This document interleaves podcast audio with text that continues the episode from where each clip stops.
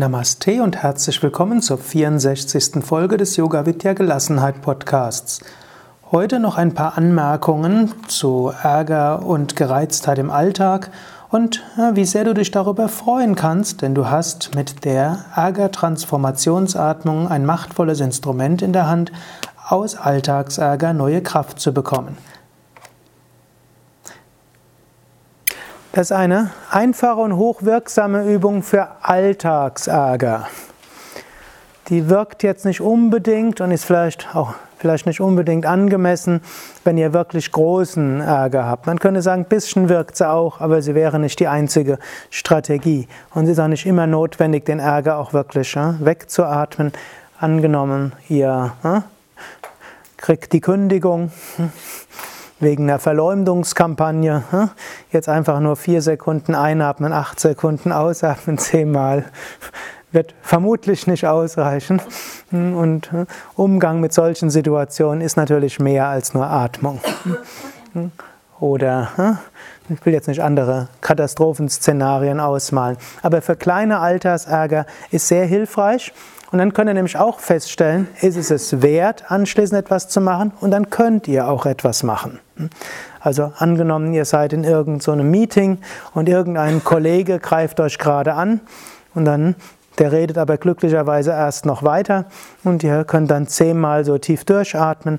Danach habt ihr Kraft und habt Power und was ihr jetzt sagen werdet, das wird auch sitzen. Und wenn ihr da und ihr könnt es auch relativ äh, souverän rüberbringen. Relativ. Man muss auch nicht vollständig souverän sein, wenn man vorher angegriffen wurde, aber relativ souverän.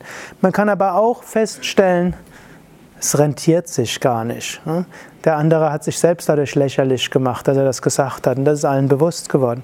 Man braucht gar nicht reagieren, aber man ist dem anderen dankbar. Er hat mir jetzt Energie geschenkt. Hm? Er hat mein Prana aktiviert. Ich habe die Gelegenheit gehabt, tief zu atmen. Jetzt kann ich ja was ganz anderes sagen oder ich gehe jetzt einfach fröhlich beschwingt in die Pause danach. Funktioniert tatsächlich. Könnt ihr ausprobieren. Könnt ihr künftig immer mindestens bei kleinem Ärger, und wenn er sich nicht zu schnell hintereinander anhäuft, hm, könnt ihr den Leuten dankbar sein, die euer Prana erwecken. Ihr habt euch ein paar Runden Kapalabhati gespart.